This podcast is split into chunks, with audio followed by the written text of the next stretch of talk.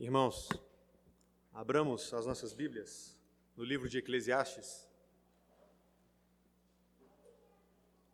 verso 6 e verso 7.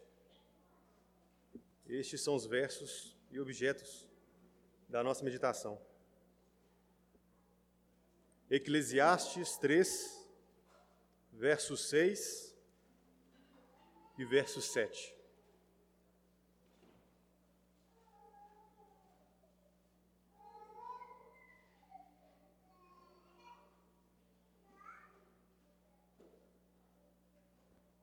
Diz assim a palavra do Senhor: Tempo de buscar e tempo de perder, tempo de guardar e tempo de deitar fora, tempo de rasgar e tempo de coser, tempo de estar calado e tempo de falar. Vamos orar? Senhor Deus, mais uma vez estamos diante da tua preciosa e bendita palavra. Abra os nossos corações e nos dê entendimento, ó Deus. Fala conosco. Precisamos do Senhor mais do que qualquer outra coisa. Tua palavra é verdade, ó Deus. Nos santifica nela nos transforme até que alcancemos a estatura do varão perfeito, que é Cristo Jesus, nosso Senhor, o nosso sol que brilha com maior fulgor. E quanto à minha pessoa, eu peço a Deus, tenha misericórdia, dê-me clareza no falar, fidedignidade quanto à interpretação. Sou vaso de barro e preciso do Senhor. Sou incapaz sem o poder do Teu Espírito Santo. Somos incapazes sem Ti, ó Deus. Por isso eu te peço, ajude todos nós. E é no nome do nosso Redentor, o nosso Sol, Jesus, que nós oramos. Amém e amém. Sim, sim, é a resposta que nós podemos dar a todos aqueles que nos questionam e nos perguntam se é possível viver uma vida debaixo do sol, bela e prazerosa.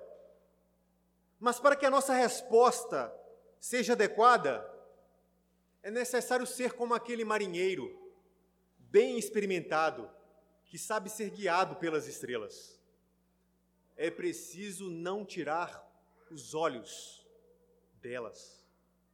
Mesmo em meio às tempestades, sejam essas tempestades do mar, sejam essas tempestades da nossa própria alma. É isto que nos ensina este fantástico livro, que é Eclesiastes. A saber que a vida é como uma montanha russa cheio de descidas e subidas.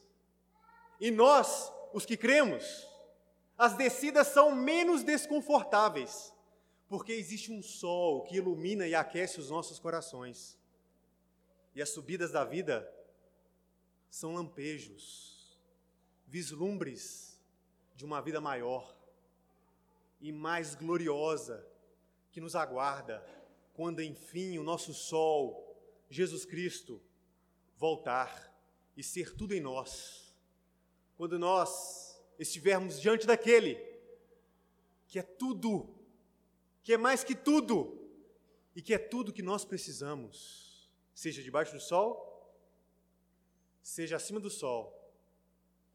Mas enquanto o nosso Salvador, o nosso Redentor não volta, enquanto o poeta não canta o último canto, nós não podemos esquecer que tudo tem um propósito debaixo do sol e debaixo do céu.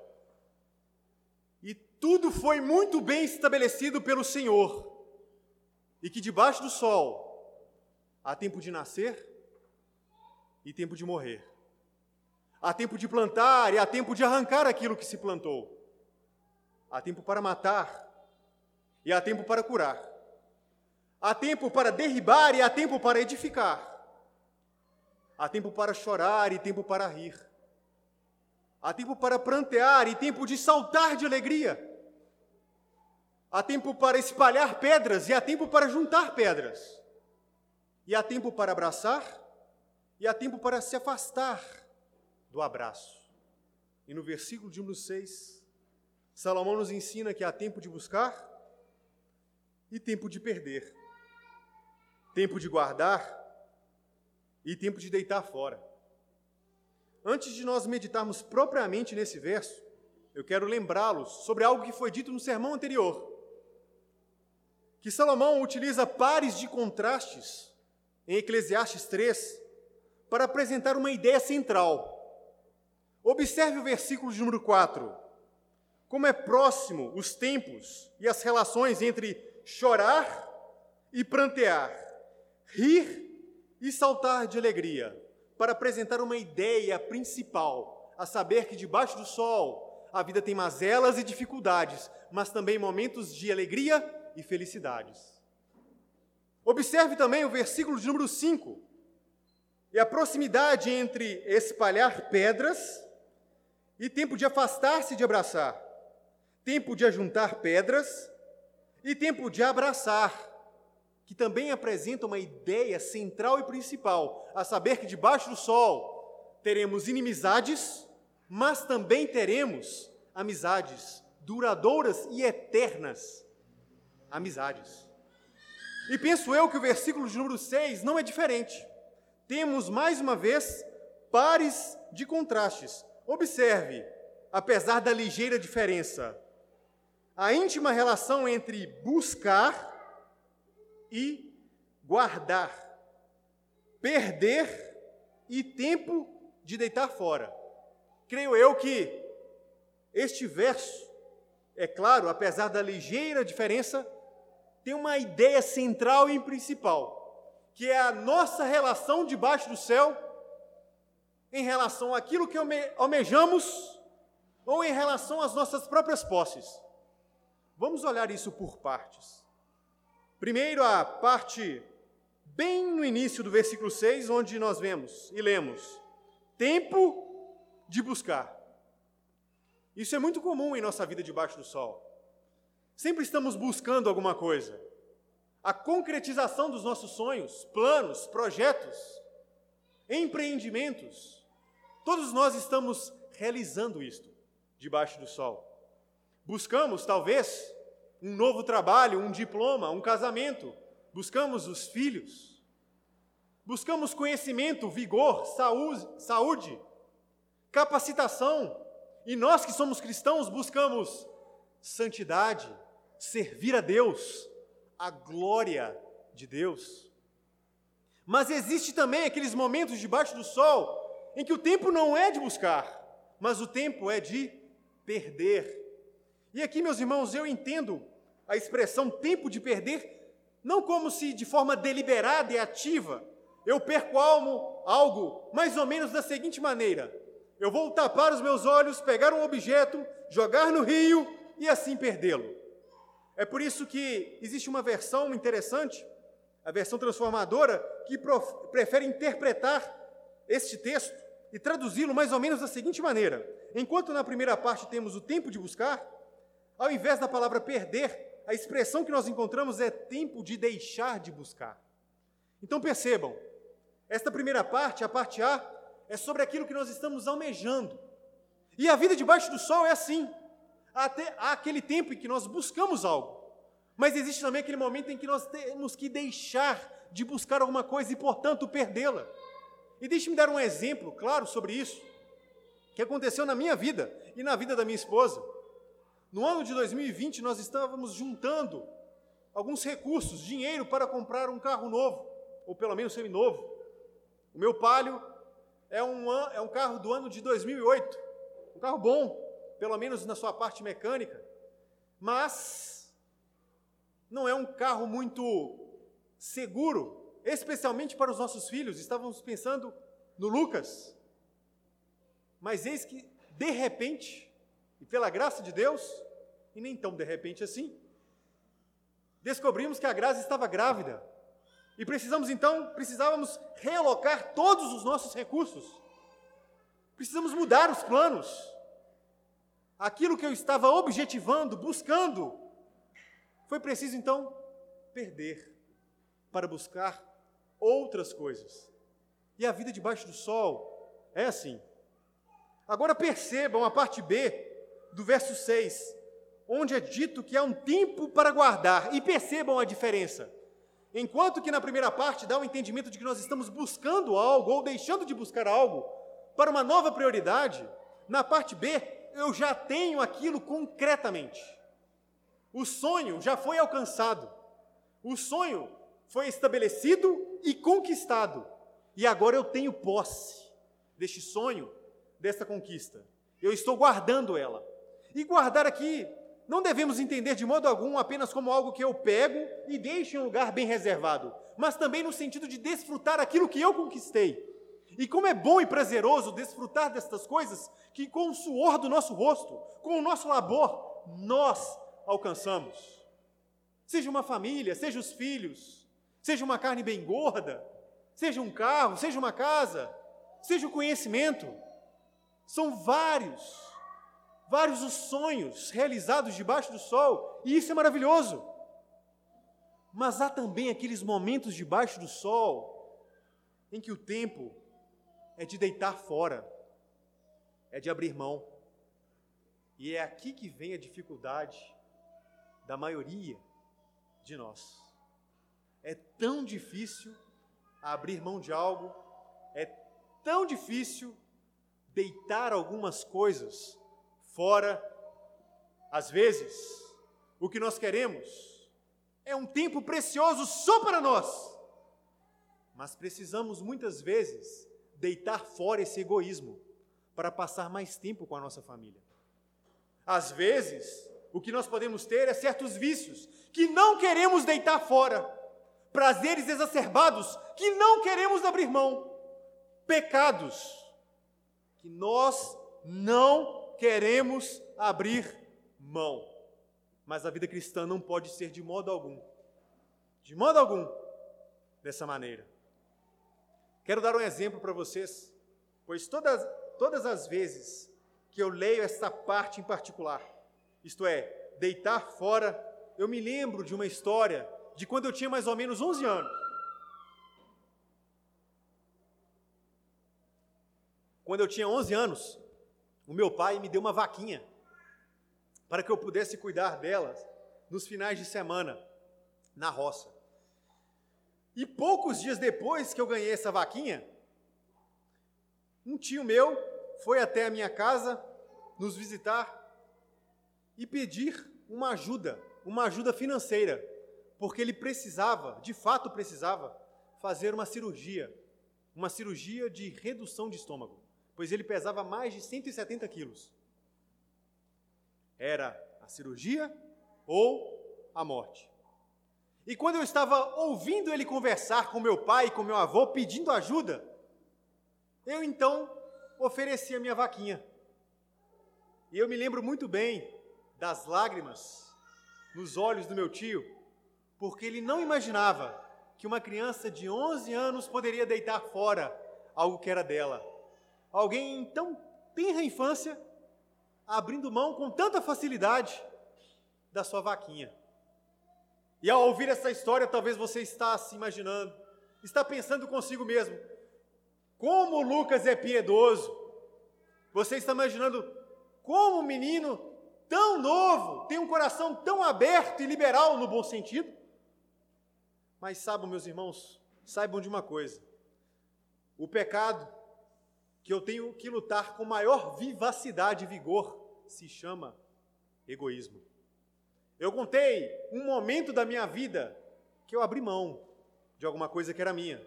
Mas eu poderia contar inúmeras situações em que eu não queria abrir mão, que eu não queria deitar fora. Exemplos? São vários, mas deixe-me compartilhar alguns com vocês.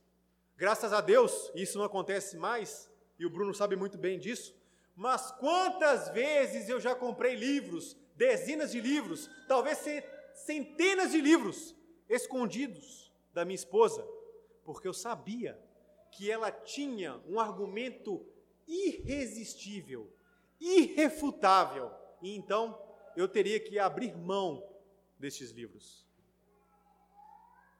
Certa vez, eu fui em uma padaria a pé para comprar uma pizza. E voltando, eu estava torcendo para que nenhum morador de rua me pedisse uma fatia, porque eu não queria abrir mão de nenhuma delas. Uma vez, eu persuadi e convenci o meu filho para ele ficar com o peito de frango, para que eu não, porque eu não queria abrir mão da coxa e da sobrecoxa. Eu sei que os irmãos estão rindo, eu sei que parece um tanto engraçado estas circunstâncias da vida, mas elas perdem toda a graça quando você percebe que por trás dessas ações existe algo grotesco chamado pecado. E se você é um destes como eu, que tem uma dificuldade de abrir mão de alguma coisa, de deitar fora as coisas que lhe pertencem, eu gostaria que você se lembrasse de alguém. Eu gostaria que você se lembrasse daquele que, subsistindo em forma de Deus, não tomou como usurpação o ser igual a Deus, antes esvaziou a si mesmo, assumindo a forma de um servo, tornando-se em semelhança de homens, e foi obediente até a morte, e morte de cruz. Eu quero que você lembre de Jesus Cristo, aquele que foi transpassado pelas nossas transgressões, para que nós não fôssemos transpassados pelos vermes que não morrem. Eu quero que você se lembre de Jesus, que foi moído por causa dos nossos pecados, para que nós não fôssemos moídos pelo Senhor dos exércitos. Se você tem dificuldade com o egoísmo, lembre-se de Jesus, que deixou a própria glória para se tornar como um de nós, que viveu uma vida de perfeita obediência, que buscou a obediência do Pai para resgatar aqueles que estavam perdidos. Nós, Cristo Jesus, que nos guardou no seio do seu amor, todos nós, os que cremos, os eleitos, para que não fôssemos deitados fora para sempre em sombras, em densas trevas, no inferno. Se você tem dificuldade com o egoísmo, lembre-se daquele que morreu em nosso lugar, mas ressuscitou em glória e majestade, para que sempre pudéssemos ficar guardados nele. Aquele que nos buscou, incansavelmente nos buscou, nós, ovelhas perdidas, e que esperamos este dia glorioso, quando o Redentor voltar e completar a sua obra em nós. E que este dia, meus irmãos, chegue logo. Portanto, saiba viver uma vida debaixo do sol, lembrando que sim, existe o tempo de buscar, mas há também o tempo de perder. Sim, existe o tempo de guardar, mas existe também o tempo em que nós devemos abrir mão, deitar fora, especialmente aqueles vícios e pecados que constantemente nos assediam. E enquanto o nosso redentor não volta, enquanto o poeta não canta o último cântico, precisamos lembrar também que além do tempo de buscar e de perder, de guardar e de deitar fora, há também, versículo de número 7, tempo de rasgar e tempo de coser, tempo de estar calado e tempo de falar.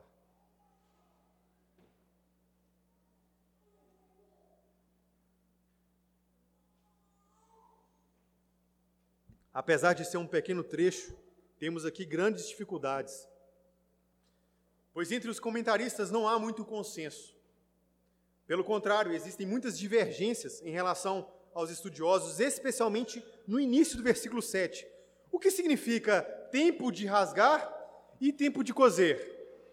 Por exemplo, alguns comentaristas entendem que Salomão, ao pensar no tempo de rasgar, está se referindo àquela prática dos israelitas de rasgar as vestes, que externalizava o rasgar do coração. Quando estavam tristes quando percebiam que talvez alguma calamidade cairia sobre as suas cabeças, eles rasgavam as suas vestes, materializando aquilo que estava passando na alma deles.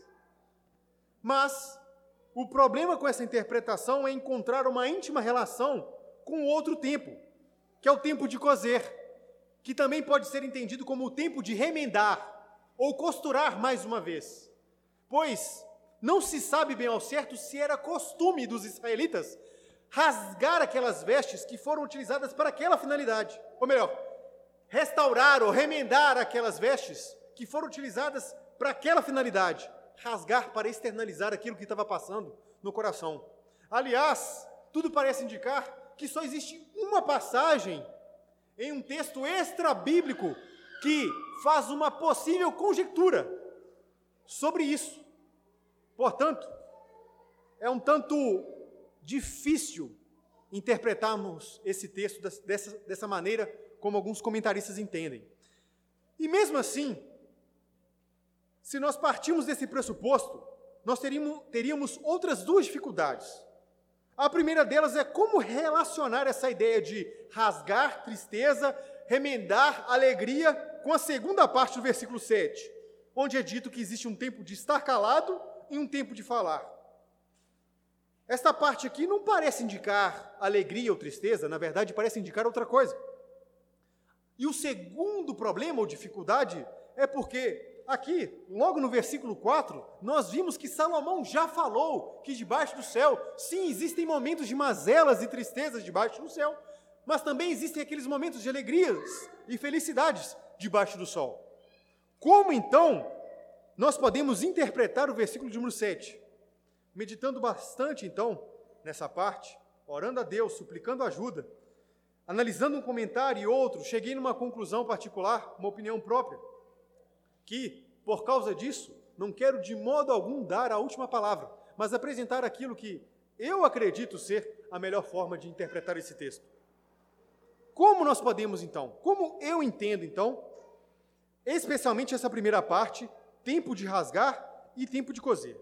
Bom, em primeiro lugar, creio eu que deve ser claro para a maioria, ou todos que estão aqui presentes, que a palavra rasgar e a palavra remendar são termos que participam do mundo do alfaiate ou do mundo da costureira.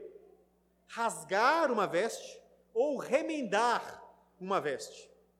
E tudo parece indicar, vocês vão ver daqui a pouco, que as coisas caminham para esse lado. O que, que Salomão quer nos ensinar aqui? Em primeiro lugar, nós precisamos lembrar que o alfaiate, ou melhor, uma das habilidades que o alfaiate precisa ter em sua profissão é ter uma certa sensibilidade de discernimento para rasgar uma veste ou remendar uma veste do seu cliente. Às vezes, o cliente vai chegar com uns quilinhos a mais, e ele vai precisar, então, o quê? Adequar esta roupa para o seu cliente. Lembrando que nos tempos de Salomão não havia esta padronização que nós temos hoje. Terno número 48, terno número 50, terno, terno número 52. A gente que não usa muito aqui o terno, camisa número 4, camisa número 5, camisa número 6, enfim. O ponto é, a sensibilidade do alfaiate talvez teria que ser ainda maior para ele saber que ponto, que ocasião, que medida que circunstância eu devo adequar este terno à pessoa que está pedindo, que está solicitando a mudança, a sutileza desta roupa? Hoje em dia não é assim? Nós não usamos muito o terno, pelo menos eu e o Bruno não usamos, mas eu conheço muitos pastores que vão até o alfaiate fazer o quê? Ajustar, adequar o seu terno. E sem aqui expor nomes, é claro, geralmente eles vão para rasgar, porque geralmente os quilos aumentam. Raramente eles vão porque eles estão ficando mais magros. Mas, deixando esse assunto de lado, penso eu que Salomão, é claro, não quer apenas nos ensinar princípios da alfaiataria. Ele quer nos ensinar algo mais aqui. Como eu disse agora há pouco, o alfaiate, ele precisa ter uma certa sensibilidade diante da ocasião. que se faz presente. Diante daquela circunstância, diante daquele momento, diante daquela roupa, ele precisa então ter um discernimento e sensibilidade para adequar a situação. E veja que interessante, e como isso parece fazer sentido em relação à parte B do verso 7, quando é dito que existe um tempo de estar calado e um tempo de falar. Ou seja, é necessário também saber que debaixo do sol, debaixo do céu, é preciso ter sensibilidade, é preciso saber que existem circunstâncias em que o momento é de ficar calado. Mas existem também aquelas circunstâncias, e nós precisamos ter sensibilidade, em que o momento é de falar. E eu gostaria de compartilhar com vocês alguns exemplos, pois muitas vezes nós caímos no erro de falarmos quando, na verdade, deveríamos permanecer calados. E nós ficamos calados quando a circunstância exige que saia da nossa boca a voz, a proclamação, o argumento, o raciocínio. Deixe-me dar alguns exemplos então, começando por aqueles que nós deveríamos ficar calados, mas nós falamos. Mas antes bebamos.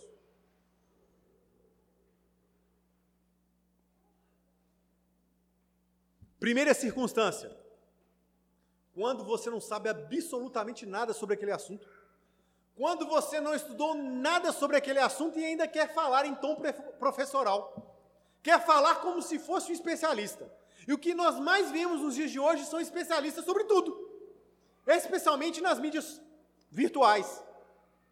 Você vê no Instagram, no Facebook, no Twitter, seja lá qual for, pessoas apresentando os seus argumentos como se fossem formados em tudo, como se soubessem de tudo. Só que a sabedoria nos ensina que quando você não sabe alguma coisa, talvez seja melhor você ficar calado. Você pelo menos dizer de forma humilde: olha, eu não sei, mas eu vou pesquisar. Sobre esse assunto eu não sei, eu preciso estudar um pouco mais. Porém, como o nosso orgulho muitas vezes está lá em cima, em vez de estar lá embaixo, nós queremos dar um palpite. Nós queremos dar a nossa opinião, sendo que na verdade nós deveríamos manter o quê? O silêncio. Uma segunda circunstância é quando nós não temos a sabedoria para falar alguma coisa. E mesmo assim queremos falar. Um cuidado que nós devemos ter, por exemplo, é em relação àqueles que estão enlutados. Eu não estou dizendo que você não deva falar nada com eles, mas você precisa ter sabedoria para falar com aqueles que estão passando, neste momento, um momento de angústia e de dificuldade. Sim, pode falar, mas tome cuidado, pois se você não tiver sabedoria, se você não saber exatamente o que falar, acho que é melhor ficar calado. Dê o seu ombro para essa pessoa. Abrace essa pessoa. Talvez você vai ajudar ainda mais do que falar alguma coisa no momento inapropriado mesmo que seja verdade, mas num momento inapropriado. Uma terceira circunstância em que nós deveríamos permanecer calados, mas nós falamos. Existem aquelas pessoas, vocês já perceberam, eu creio que talvez todos aqui já se depararam alguma vez na vida com esse tipo de pessoa, em que ela fala, fala, fala e fala, e a única coisa que ela parece gostar de ouvir é a própria voz. A única coisa que parece ser interessante para ela é a própria voz nós precisamos vigiar e tomar cuidado, porque pode ser que muitas vezes, em uma roda de, de amigos, em uma conversa, nós queremos falar, falar e falar, e não permanecemos calados. Talvez o momento seja de ficar calado e ouvir o que a pessoa tem para dizer, e não ficar ouvindo apenas a própria voz. Esta é uma terceira circunstância. Uma quarta circunstância, e a última aqui, em relação a ficarmos ou melhor, uma, a relação de falarmos ao invés de ficarmos calados, é quando nós abrimos a nossa boca para denegrir ou para amaldiçoar. Eu acho que esse, seja, esse é o momento, acho não, esse é o momento em que nós devemos ficar calados. Quando eu estava no início da minha caminhada cristã, eu era muito, mas muito mais crítico em relação às pregações. Então, quando eu ouvia uma pregação e no término dela eu ficava muito mais preocupado com os erros do pastor, da pregação, do que com os seus acertos. Mas ao longo da minha caminhada, da minha, da minha jornada cristã, eu fui mudando isso, porque eu sabia que isso estava errado. Então, ao sair de uma pregação, mesmo sabendo que talvez tenha um erro ali, ou um erro aqui, o que é algo muito natural, eu, precis, eu procurei focar nos acertos, naquilo que foi edificação para a minha vida, naquilo que foi bom para a minha existência, naquilo que me aproximou de Deus, naquilo que focou a glória de Deus. E eu acho que nós também devemos ser assim. Devemos, ao abrir as nossas bocas, pensarmos: isto é para a glória de Deus? Isto visa a edificação do meu irmão? Isto é para o bem do meu irmão? Ou nós abrimos as nossas bocas para denegrir a imagem deles? Irmãos, sabe de uma coisa? Já falando sobre a pregação, aproveitando esse tempo, não é fácil. Não é fácil pregar a palavra de Deus. Em primeiro lugar, por causa da responsabilidade. Quão grande é a responsabilidade de anunciar a palavra do Senhor? É um peso, é difícil, não é nada fácil. E é por isso que eu gosto desse tipo de púlpito, que é largo, que você não me vê atrás dele. É de madeira, porque você não me vê atrás dele. Porque pode até não parecer, mas não poucas vezes eu estou tremendo aqui atrás. E estou quase todas as vezes tremendo aqui dentro. Eu sei, é muito comum às vezes escorregarmos no português, falar um mim ao invés de eu, falar um com nós ao invés de conosco, embolar a palavra aqui, emba, igual, aí, ó, embolar a palavra lá, isso não foi combinado. Mas isso acontece. E é preciso ter piedade, então não somente nesse ambiente, não somente nessa circunstância. Precisamos lembrar, não podemos esquecer sobre como nós devemos falar e por que nós estamos falando. Agora, em relação àquelas circunstâncias em que nós estamos calados, mas o que nós deveríamos fazer é falar. Deixe-me dar alguns exemplos. Estamos no nosso ambiente de trabalho, estamos na nossa faculdade, e as pessoas estão ridicularizando o Deus que nós servimos, estão zombando do Senhor Jesus Cristo. Temos sim a oportunidade de dar o nosso posicionamento. Só que nós ficamos o quê? Calados. Eu sei, meus irmãos, que existem circunstâncias que não vale nem a pena discutir.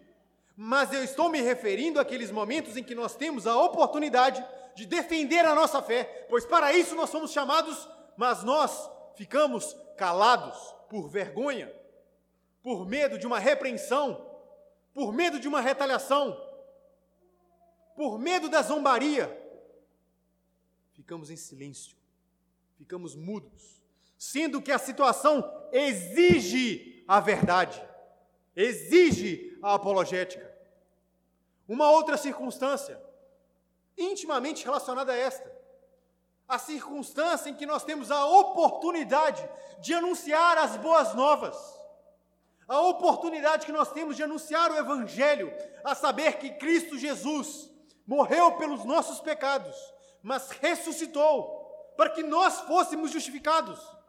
Nós temos uma bela mensagem, mas muitas vezes ficamos calados mais uma vez por motivo de vergonha ou retaliação, repreensão. O que vão pensar da gente? O que vão pensar da minha pessoa? Ah, ele é crente, ha, ha, ha. Uma terceira circunstância. A circunstância em que somos testemunhas de um crime ou de um delito. E uma pessoa está sendo, de forma injusta, condenada. E o que nós fazemos? permanecemos calados. Somos testemunhas do evento, somos testemunha do fato, mas temos mais uma vez medo da retaliação, medo da repreensão e ficamos calados. Isso me faz lembrar um livro de Mark Twain chamado As Aventuras de Tom Sawyer. Tom Sawyer, Tom Sawyer, mais ou menos isso, acho que é isso mesmo. Em que, bem no início do livro, Tom Sawyer com seu amigo, o Huckberry Finn, eles estão em um cemitério, ninguém sabe que eles estão lá. e eles são testemunhas de um assassinato. E eles falam assim: vamos entrar em um acordo aqui. O Tom fala para o Hulk: vamos entrar em um acordo. Não vamos falar mais sobre esse assunto para ninguém. Eles fizeram até mesmo um juramento de sangue. Não vamos falar sobre esse assunto, porque eles estavam com medo da retaliação. Mas, à medida que a história avança, descobre-se que uma pessoa será condenada, talvez à forca, injustamente, porque ele não era o assassino. É então, nesse momento, que Tom cria forças e dá um depoimento. Um depoimento com tantos detalhes e com tanto vigor que, quando ele termina, o assassino que estava ali no tribunal quebra a janela e foge. Um ato de coragem. Mas nós, será que faríamos a mesma coisa? Será que ao invés de testemunharmos a verdade, permaneceríamos calados? O que será que nós realmente faríamos? E eu sei, existem circunstâncias que são difíceis mesmo, mas é nessa hora que nós precisamos ajudar, nós precisamos de ajuda que vem lá dos céus, que está acima do sol. E que ajuda é essa? É a ajuda daquele que foi levado ao matadouro como uma ovelha, mudo. Precisamos lembrar, nós não podemos esquecer daquele que foi rasgado, daquele que teve em suas mãos pregos e permaneceu mudo. Carregou uma cruz, mudo. Permaneceu mudo, para que fosse concretizada a sua obra. Foi como uma ovelha muda até o matadouro, até a cruz, para que na ocasião certa, para que no momento apropriado, ele pudesse falar: Pai, perdoa-os, pois eles não sabem o que fazem. Permaneceu mudo, para que no momento apropriado ele pudesse falar: está consumado. Está consumado. Permaneceu mudo, para que no momento apropriado, anjos pudessem falar: o que, que vocês estão procurando aqui? O Senhor Jesus ressuscitou, ele não está morto. Permaneceu mudo, para que no momento apropriado pudesse falar: vem cá, Tomé, vem cá, Tomé, encosta aqui, ó. Pega aqui, ó. Ah, você me viu e creu? Bem-aventurado aqueles que não me viram e creram. Permaneceu mudo, permaneceu calado, para que no momento apropriado pudesse falar. Toda autoridade me foi dada nos céus e na terra. Ide, portanto, e fazei discípulos a todas as nações, batizando-os em nome do Pai e do Filho e do Espírito Santo, ensinando-os a guardar todas as coisas que vos tenho ordenado. E eis que estarei convosco todos os dias, até a consumação dos séculos. E que esse dia, quando o Senhor glorioso for tudo em nós, que esse dia chegue logo que esse dia chegue logo. E eu creio que esse dia chegará. E então, todos os tempos serão dissolvidos em um só tempo o tempo onde seremos perfeitamente felizes com o nosso Senhor, com o nosso Redentor, com o nosso sol de maior fulgor, Jesus.